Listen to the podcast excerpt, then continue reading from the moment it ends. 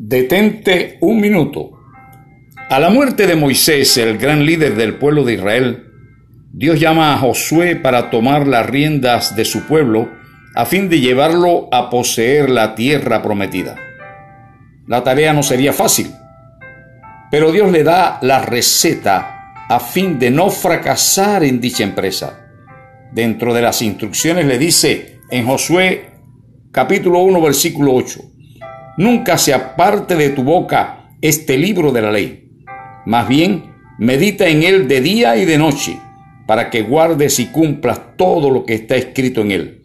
Así tendrás éxito y todo te saldrá bien. Claro que Josué quería el éxito y que todo le saliera bien. ¿Quién no desea tal cosa? Pero para lograrlo debía seguir las instrucciones de Dios. Tú y yo podemos tener éxito y lograr en nuestra vida la bendición de Dios, pero es necesario prestar atención al consejo de su palabra.